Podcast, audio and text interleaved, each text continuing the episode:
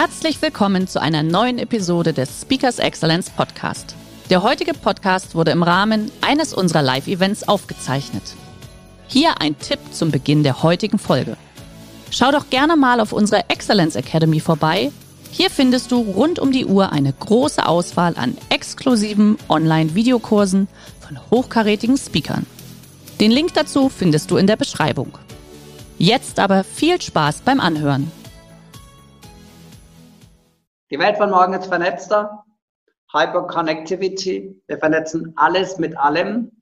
Auch bei Speakers Excellence wird ja vernetzt. Wir vernetzen Experten mit Kunden und deswegen ein so wertvolles und, und wunderbares Forum, das da geschaffen worden ist. Aber das bedeutet natürlich, dass ich dann auch eine Vernetzungskompetenz brauche. Herzlich willkommen beim Speakers Excellence Podcast.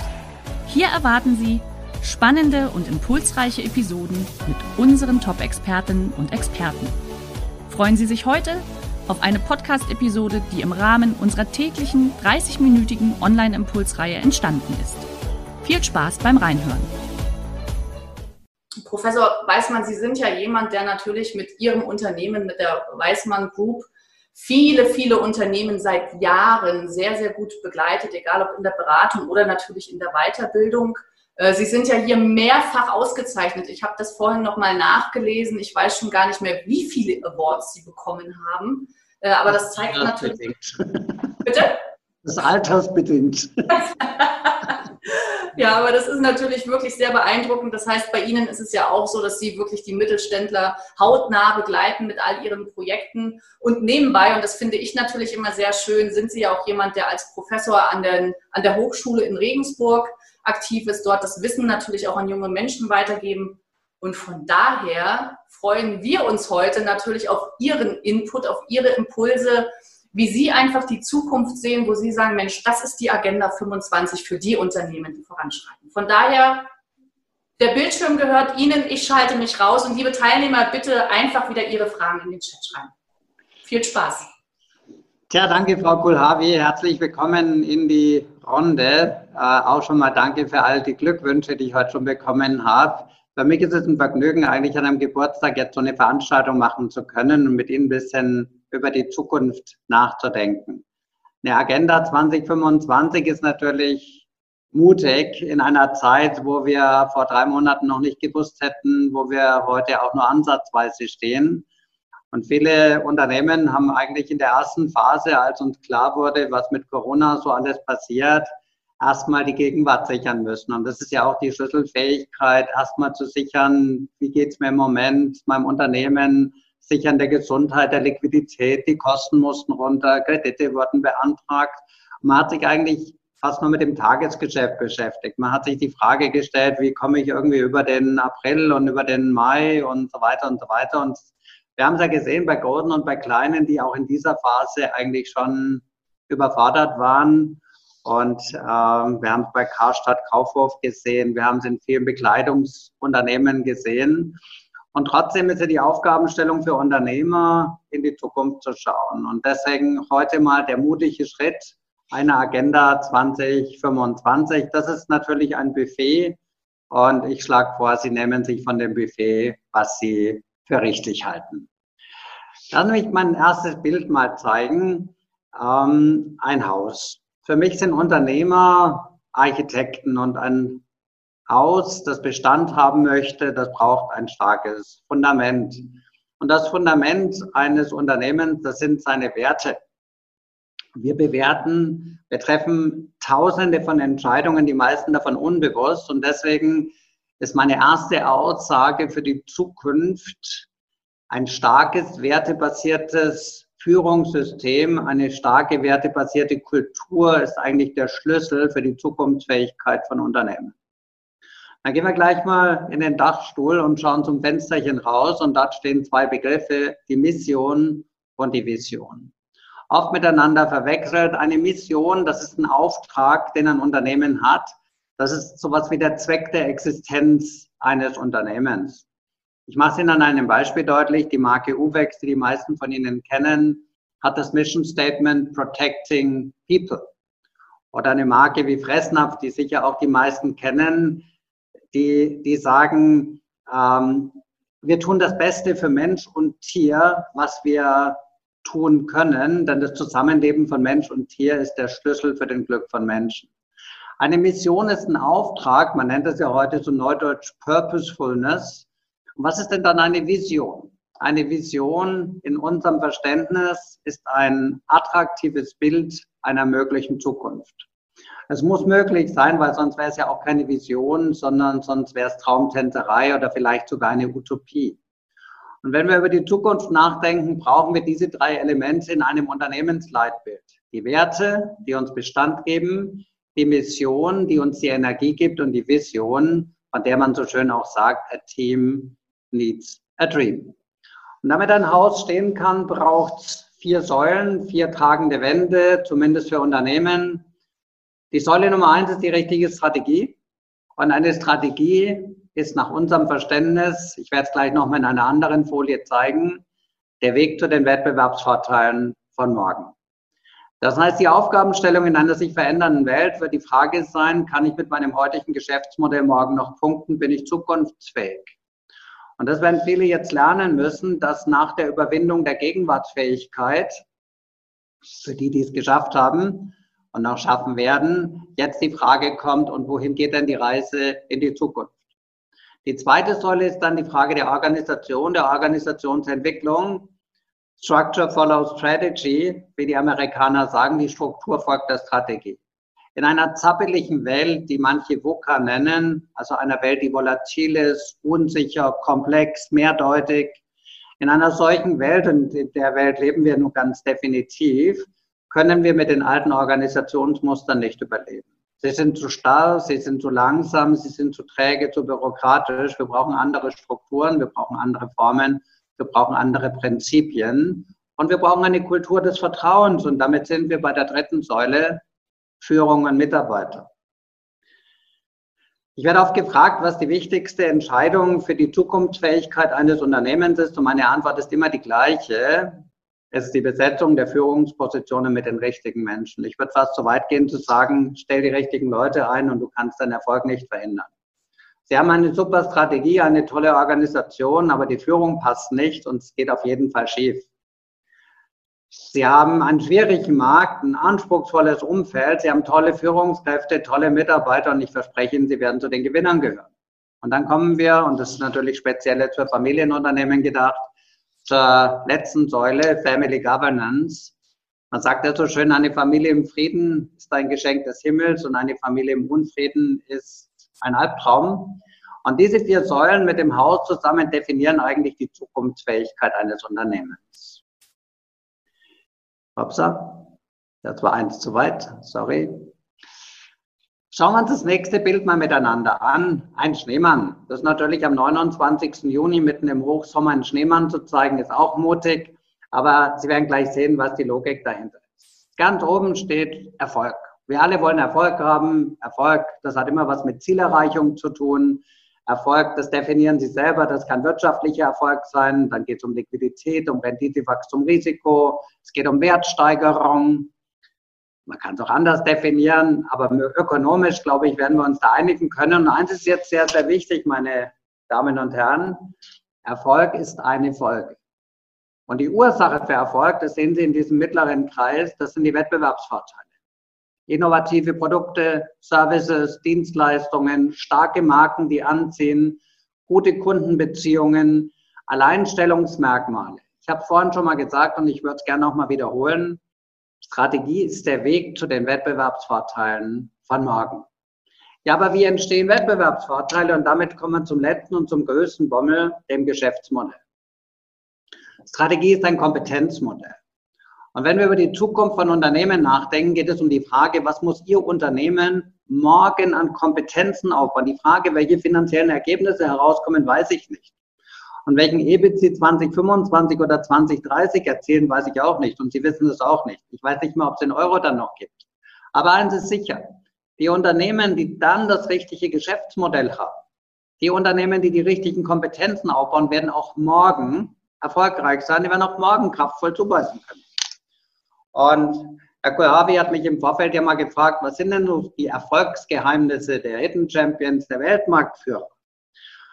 Das ist gar nicht so einfach, das auf so wenige Punkte zu reduzieren. Für mich ist es der erste Punkt der wirklich absoluten Kundenorientiertheit, Customer Centricity.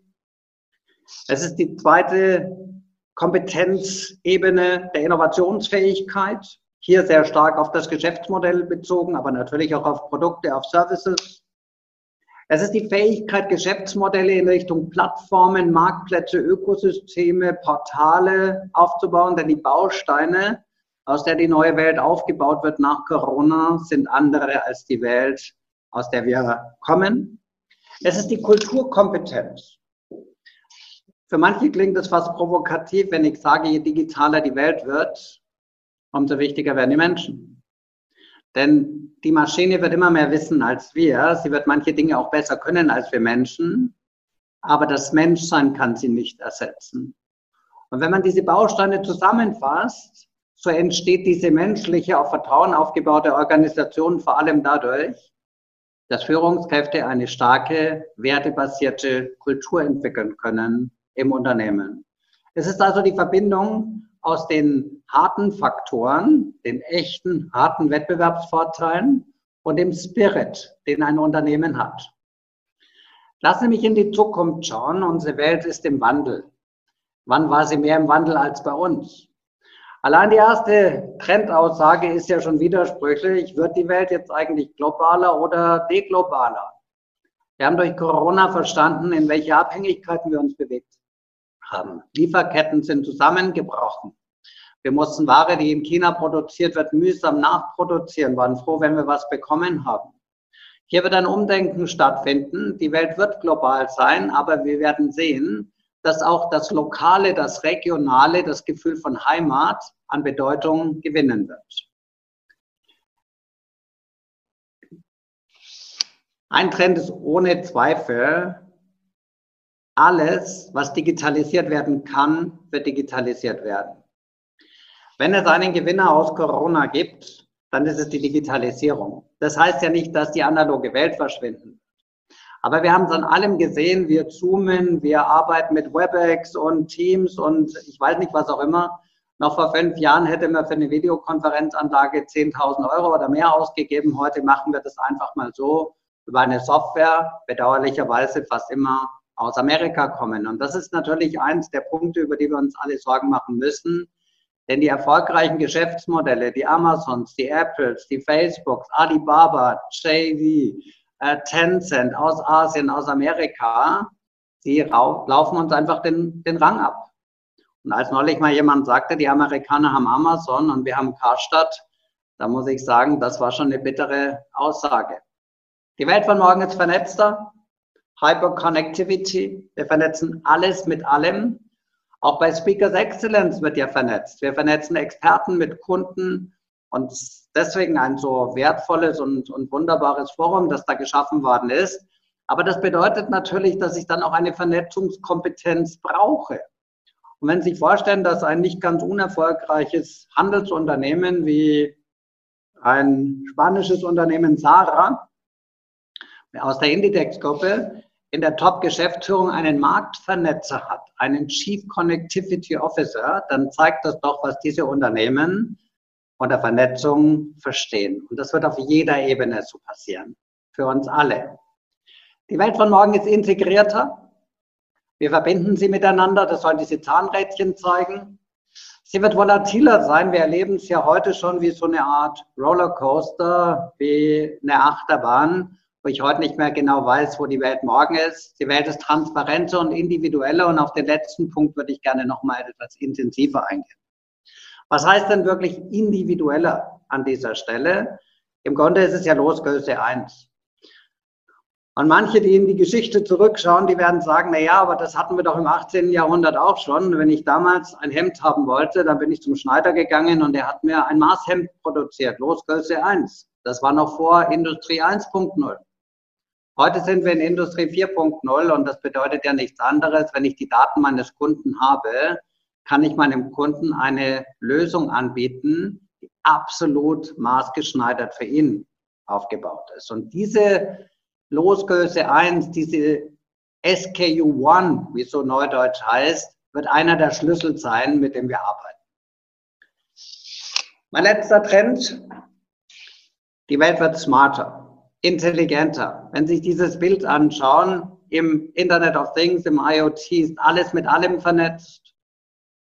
Wird der Einkaufswagen intelligent? Wird die Türklinke intelligent? Werden Autos intelligent? Ein Tesla ist ein fahrendes Data Warehouse. Die meisten glauben immer noch, das wäre ein Automobilhersteller, aber in Wirklichkeit ist es ein Technologieunternehmen, das Daten absaugt und eine fahrende Datenplattform darstellt. Und wenn man sich diese Verbindungen zusammen herstellt, dann komme ich zu einem Fazit. Wenn wir über die Welt von morgen sprechen, dann werden wir eine Welt haben, die eine zunehmende Komplexität mit sich bringen wird. Und das Werkzeug, das wir dafür brauchen, ist eine intelligente Verbindung aus Mensch, Technologie und IT. It's time for change. Post-Corona, die Zeit nach Corona, wird eine andere sein. Und machen wir uns nichts vor, Corona wird uns noch Monate oder Jahre beschäftigen. Wir werden lernen müssen, damit umzugehen. Wir werden lernen müssen, mit Corona zu leben. Und das wird bestimmte Geschäftsmodelle massiv beeinflussen. Geschäftsreisen, die Art, wie wir Immobilien bauen, Arbeitszimmer für Homeoffice, für Flex-Office etc., was die meisten übrigens als die größte Errungenschaft in der Zeit von Corona angesehen haben. Lassen Sie mich, wir kommen ja auch schon quasi in die Zielgerade, ein paar Leitgedanken Ihnen mitgeben, die gar nicht so neu sind, zum Teil uraltes Wissen, sind aber trotzdem modern, zumindest aus meiner Sicht sind. Gewinner geben ihren Kunden ein radikal ideales Nutzenversprechen. Der Kunde kauft ja niemals unsere Produkte und er kauft auch niemals unsere Services, der Kunde kauft den Nutzen, den er daraus bekommt. Das kann ein rationaler Nutzen sein, weil das Produkt oder der Service einfach objektiv besser ist. Das kann ein emotionaler Nutzen sein, weil ich einfach mehr vertraue. Aber die erste Frage, die sich jeder von uns stellen muss, und Sie bitte auch, ist die Frage, wie wäre denn die Situation für den Kunden in völliger Kompromisslosigkeit? Was wäre radikal ideal für meinen Kunden? Und wenn Sie nicht sagen können, was gut für den Kunden ist, lassen Sie es einfach sein. Machen Sie eine Besprechung zu diesem Thema und stellen einen Stuhl in den Raum und lassen ihn leer und auf diesem Stuhl sitzt virtuell Ihr Kunde. Und jeder im Raum sollte sich diese Frage stellen. Diese absolute, radikale, fast schon obsessive Ausrichtung auf den Kunden, das ist auch das, was wir am besten vom Silicon Valley lernen können. Wir reden über Innovation, über Innovationskompetenz. Und das heißt, wir werden akzeptieren müssen, dass es Widersprüche gibt. Wenn alle mal der gleichen Meinung sind, sind ein paar überflüssig im Raum. Wir brauchen eine Kultur, in der Widersprüche gezielt eingesetzt werden können, weil sie uns die Chance geben, Wege schneller zu gehen, anders zu gehen, out of the box zu denken. Und machen wir uns auch hier nichts vor, wir brauchen gar nicht mehr out of the box zu denken, wir sind out of the box.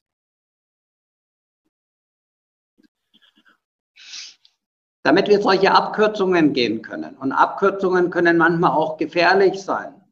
Dafür braucht man Mut und wir brauchen eine Basis. Und die Basis ist eine klare Werteorientierung. Eine Kultur, in der Mitarbeiter wissen, dass sie auch einmal scheitern dürfen. Wir brauchen eine neue Kultur des Scheiterns. Scheitern darf nicht mehr als Versagen wahrgenommen werden, sondern Scheitern ist nichts anderes als der Weg zu einer neuen Lösung. Diese Gedanken, die gerade das Silicon Valley so stark prägen, sind bei uns so in der Kultur nicht wirklich verankert und sind eine der größten Blockaden für mutige Veränderungen. Hopsa.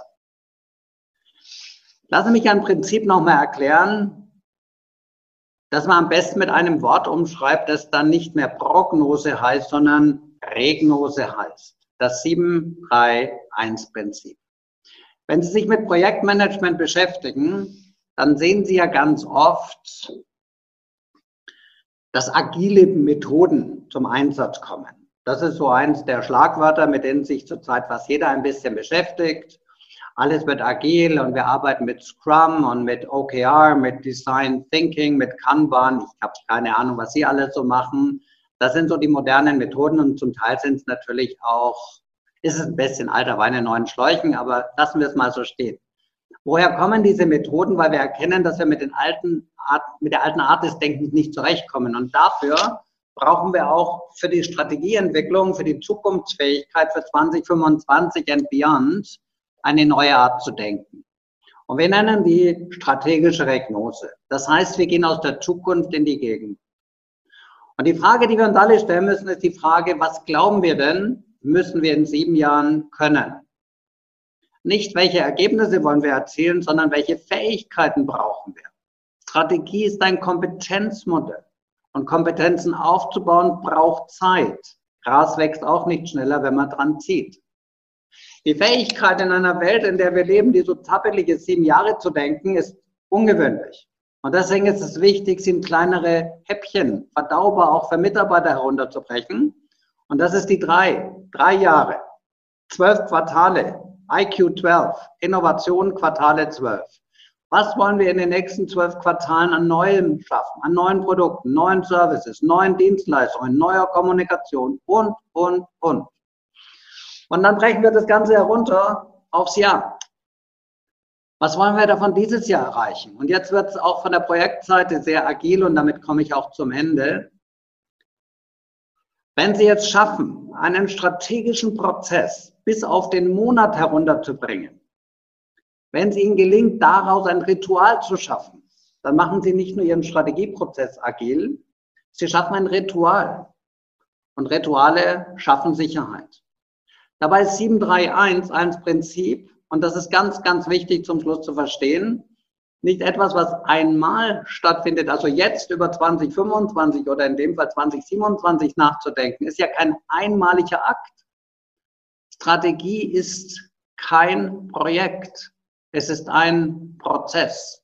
Und es wird jährlich wiederholt oder immer dann, wenn es entsprechende Critical Incidents gibt.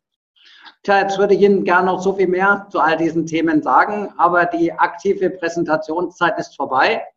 Und jetzt freue ich mich auf Ihre Fragen. Ja, super. Ganz, ganz lieben Dank, äh, lieber Herr Weißmann. Ich habe hier auch immer, ich schreibe immer ganz fleißig mit.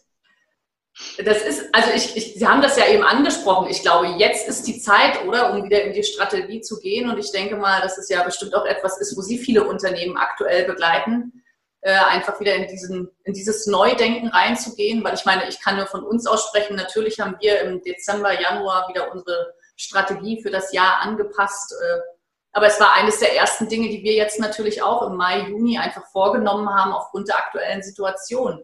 Ähm, ich denke, das ist schon das A und O, oder? Für jedes Unternehmen, wo Sie auch sagen, ja, das muss sein. Wenn nicht jetzt, wann dann? Wenn nicht jetzt, also. Ich habe es ja gesagt, in der ersten Phase geht es darum, aus meiner Sicht mal gegenwartsfähig zu sein. Ähm, und wenn man das überstanden hat, dann geht es sofort um die Frage, wie schaut die Welt nach Corona aus? Und sie wird eine fundamental andere sein als die Welt vorher. Okay. Also liebe Teilnehmer, Sie dürfen natürlich auch gerne, äh, gerne Ihre Fragen stellen. Hm, wenn, ich nehme gerne noch mal einen Punkt auf, den fand ich ähm, auch sehr sehr interessant, den Sie angesprochen haben. Das Thema ist ja tatsächlich, wir waren alle sehr global unterwegs und auf einmal stellt man ja viele Dinge wieder ganz anders in Frage. Ähm, haben Sie da noch ein bisschen mehr Input, noch so eine Inspiration, in welche Richtung das gehen könnte? Na gut, wir sind natürlich jetzt auch ein Stück weit aufgewacht. Viele Märkte werden ja von den Prinzipien des Shareholder Value getrieben und das heißt, in der globalen Welt. Was heißt denn Globalisierung? Ich gehe dorthin, wo die Arbeit am günstigsten und das Kapital am besten sich rechnet. Mhm. Und das war halt in vielen Fällen Asien. Wir haben mit China ein Klumpenrisiko aufgebaut in jeder Beziehung. Und das ist uns jetzt in Corona so richtig auf die Füße gefallen. Das ist nicht nur China, aber doch im, im, in höchstem Maße. Wir haben lebenswichtige Produkte und Lösungen, die wir von außen zukaufen müssen. Und wir werden neu denken müssen. Und das wird ja, findet ja auch statt. Ähm, also auch politisch wird da umgedacht. Allein darüber könnten wir jetzt zwei Tage miteinander reden, weil die, die Corona-Krise kam ja nicht aus der Luft. Manche erzählen, das wäre ein schwarzer Schwan. Das ist ziemlich unsinnig, weil ein schwarzer Schwan ist ein Ereignis, äh, mit dem man nicht rechnen konnte, aber mit, diesem, mit dieser Epidemie musste man rechnen. Mhm. Okay, gut. Ich sehe gerade, es kommen die ersten Fragen rein. Ähm, welche Werte sollten denn zukünftig das Fundament bilden? Sie sind da ja vorhin kurz drauf eingegangen. Also das, was wir vor allem brauchen, das klingt sehr altbacken, ist das Thema Authentizität, Glaubwürdigkeit und Vertrauen. Wir erleben ja eine Welt, wo Mitarbeiter zu Hause arbeiten, wo wir ganz andere Formen von Beziehungen nach innen und nach außen aufbauen. Wir können sie nicht mehr kontrollieren. Also wer jetzt noch glaubt, er könnte darüber kontrollieren, der hat eh verloren. Das ist eine Basis, die auf gegenseitigem Vertrauen aufbaut und äh, das werden wir lernen müssen, damit umzugehen. Aber es ist natürlich auch eine Riesenchance. Okay. Nächste Frage, sehr konkret. Ähm, lieber Herr Weißmann, wie würden Sie die drei Hauptaufgaben eines Chief Connection Officer beschreiben? Was sind die? Ja, im Grunde ist ja folgendes. Ich, ich sag, lassen Sie mich mal an einem Beispiel deutlich machen. Ähm, aus einem Unternehmen, in dem ich selbst im Verwaltungsrat bin, ist die Firma Fressnapf, die ich seit 30 Jahren jetzt mitbegleite oder seit 25 Jahren, um genauer zu sein. Und ich habe da viele Höhen und manche Tiefen auch mitgemacht. Und wir sind gerade dabei, dort das Geschäftsmodell komplett auf den Kopf zu stellen. Weil wir sagen, in der Schlacht gegen Amazon und Kollegen haben wir einen Pfund zu bieten, nämlich wir verbinden stationär mit mobil, mit E-Commerce. Wir verbinden das Beste aus allen Welten. Und die erste Aufgabe eines Chief Connectivity Officers ist es, die Kanäle miteinander zu vernetzen, sonst produzieren sie Silos mit ganz tiefen Gräben und Abgrenzungen. Der zweite Punkt ist dann die Vernetzung nach innen, weil sie sehr viele parallele Projekte haben werden. Sehr viele, die ganz unterschiedlich laufen. Teilweise hoch agil, teilweise sehr stabil und die müssen natürlich zusammengeführt werden. Und der dritte Punkt ist die Vernetzung auch auf der kulturellen Ebene. Denn wenn man heute sagt, wir wollen so agil sein wie ein Startup, aber so stabil wie ein starkes Unternehmen, so sind es völlig unterschiedliche kulturelle Erwartungen. Der eine denkt in Minimum Viable und der andere denkt in stabilen Lösungen. Und das miteinander zu verbinden, ist eine der größten Herausforderungen in der Transformation, vor der wir alle stehen. Und wir sind in einer gigantischen Transformation. Mhm. Ich glaube, da setzt so ein bisschen die nächste Frage an, ähm, weil da gibt es natürlich auch ganz unterschiedliche Typen. Wie kann man Vorgesetzte von der Notwendigkeit überzeugen, diesen Prozess dieses Umdenkens äh, ja, einfach auch zu starten? Unendlich schwierig, ehrlicherweise. Für mich die größte Herausforderung, ein Geschäftsmodell neu zu denken, ist ein intellektueller Prozess. Eine Strategie neu zu formulieren, da braucht es Gehirnschmalz und Daten. Aber Menschen, ja, wie ändere ich einen Menschen? Ich meine, es ist ja schon schwer, mich selber zu ändern. Ähm, und wirkliche Änderungen im Leben gibt es aus zwei Gründen, aus Lust oder aus Leid. Entweder ich habe einen Traum, eine Vision und das ist die Person, die sagt, ich will mich ändern. Mhm. Ich, mir ist klar geworden, ich bin der Chef dieser Firma oder in welcher Führungsposition auch immer. Und wenn ich diesen Wandel will, muss ich quasi Vorbild sein für andere. Das ist die wunderbare Situation. Ob man es dann schafft oder nicht, das ist eine ganz andere Frage, aber da ist zumindest schon mal eine günstige Voraussetzung. Und da gibt es die anderen, die sagen, wir sollten uns alle ändern, fangt ihr schon mal an, ich komme ein bisschen später nach. Und das ist natürlich in vielen Unternehmen heute so, dass wir hier eine zum Teil fast verkürstete Hierarchiestruktur haben, weil in der alten Welt war oben gut und unten weniger gut. Oben war Macht, oben war mehr Geld, mehr Information, mehr Status. Das heißt, ich habe mich 30 Jahre hochgearbeitet über die klassische Karriereleiter Ochsentour und jetzt kommt so jemand wie ich und sagt, du musst jetzt abgeben. Übergib mal deinem Team die Verantwortung und das ist für manche ein fast unlösbarer Prozess. Und ich bin in manchen Fällen an dem Punkt, wo man es nur mit einer Trennung von Führungskräften lösen kann, weil es einfach nicht geht. Die nächsten zwei Fragen gehen so ein bisschen ineinander über. Und zwar, Sie sprechen ja auch äh, von dem drei beziehungsweise sieben Jahre entwickeln, also in die Strategie gehen. Und natürlich stellt sich da aktuell die Frage, äh, wir wissen es ja alle noch nicht so richtig, wie sieht denn eigentlich diese Nach-Corona-Zeit aus? Ähm, und, und wie sollte man dann da schon so die nächsten drei bis sieben Jahre überhaupt planen? Also vielleicht mal so die erste Frage, was, was denken Sie, wie wird die Nach-Corona-Zeit aussehen und was bedeutet das für diese Strategie? Also wie wird die Nach-Corona-Zeit ausschauen, äh, weiß ich auch nicht so genau. ähm, weil ganz genau weiß ich es nicht. Das ist das Blöde an Prognosen, dass sie irgendwie in die Zukunft gerichtet sind. Ich verstehe auch die Skepsis, dass jemand sagt, wie kann ich denn auf sieben Jahre überhaupt denken? Nur ich bitte Sie mal Folgendes zu überlegen. Wenn Sie jetzt sagen, ich, ich will wissen, wie die Welt in sieben Jahren ausschaut, dann, dann sind wir alle auf dem Holzweg, weil wir wissen es nicht. Fakt ist aber, wir treffen Entscheidungen für diesen Zeitraum. Wir gründen Firmen, bauen Marken auf, wir entwickeln Unternehmenskulturen, wir bauen neue Kompetenzen auf. Und wenn ich Sie mal selber fragen würde, wie lange dauert es denn in irgendeiner Disziplin, um wirklich auf Expertenlevel zu kommen? Als Koch, als Sportler, als was auch immer, dann wissen Sie, was Sie vor allem brauchen, viel, viel Übung. Man sagt, um Experte zu werden, brauchst du 10.000 Stunden Übung. Das ist so eine Standardzahl und da ist durchaus viel Wissen dabei. Und das heißt, wir brauchen Zeit, um Kompetenzen aufzubauen. Und wenn ich aber nicht genau weiß, welche Kompetenz morgen gefragt wird, muss ich heute Annahmen treffen. Und das spricht alles dafür, dass die Welt von morgen vernetzter ist, dass Cloud Solutions sich durchsetzen werden. Das Geschäftsmodell von morgen wird die Plattform sein, wird der Marktplatz sein, der offene oder der geschlossene Marktplatz. Wir werden mit Portalen arbeiten müssen. Wir brauchen skalierbare Geschäftsmodelle und ich weiß nicht, von wem die Frage kommt, können wir ja mal im 1 zu 1 vielleicht mal besprechen. Aber das ist eine Sprache auch, die unsere deutschen Hidden Champions so nicht verwenden. Wenn Sie heute einen deutschen Unternehmer fragen, ob er ein skalierbares Geschäftsmodell hat, das ist nicht seine Art zu denken. Die bauen die besten Motorsägen und die besten Dampfstrahler und die besten Schneidemaschinen, keine Ahnung, was auch immer. Und damit sind wir Exportweltmeister geworden. Halleluja. Nur die Bausteine der neuen Welt sind andere.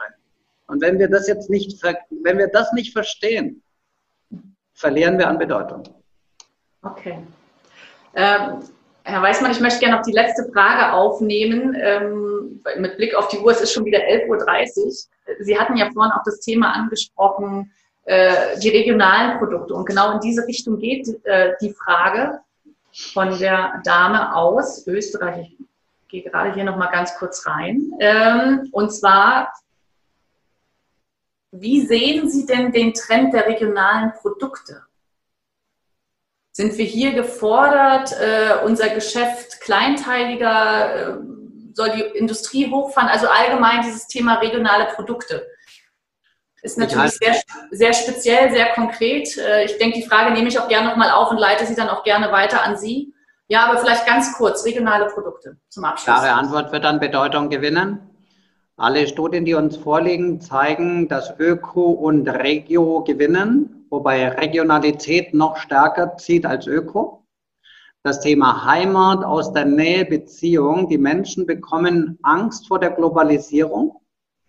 Sie erleben das jetzt am Leib, was ein Virus, der irgendwo in Wuhan auf dem Markt übergesprungen ist, plötzlich die Welt in Atem hält und suchen den Schutz ja, wie so eine Raupe den Kokon. Man nennt es ja auch Cocooning. Und dieses Cocooning hat was mit Nähe, mit Nachbarschaft, mit Beziehung zu tun.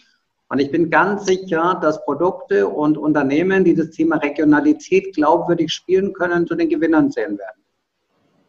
Okay, hier ging die Frage dann auch noch weiter in den Online-Shop. Also es ist ein hochspannendes Thema. Ich höre jetzt auch mit Blick auf die Uhr.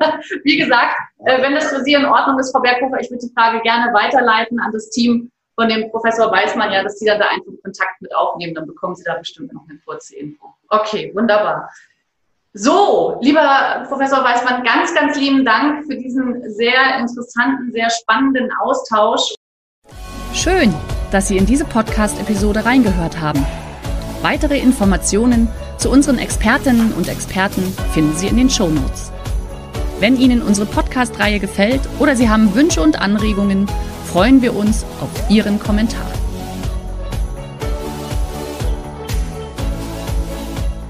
Der heutige Vortrag hat dir gefallen? Dann schau dich doch gerne auf unserem Kanal um oder sei live bei einem Forum dabei. Weitere Informationen findest du in der Beschreibung. Bis zum nächsten Mal.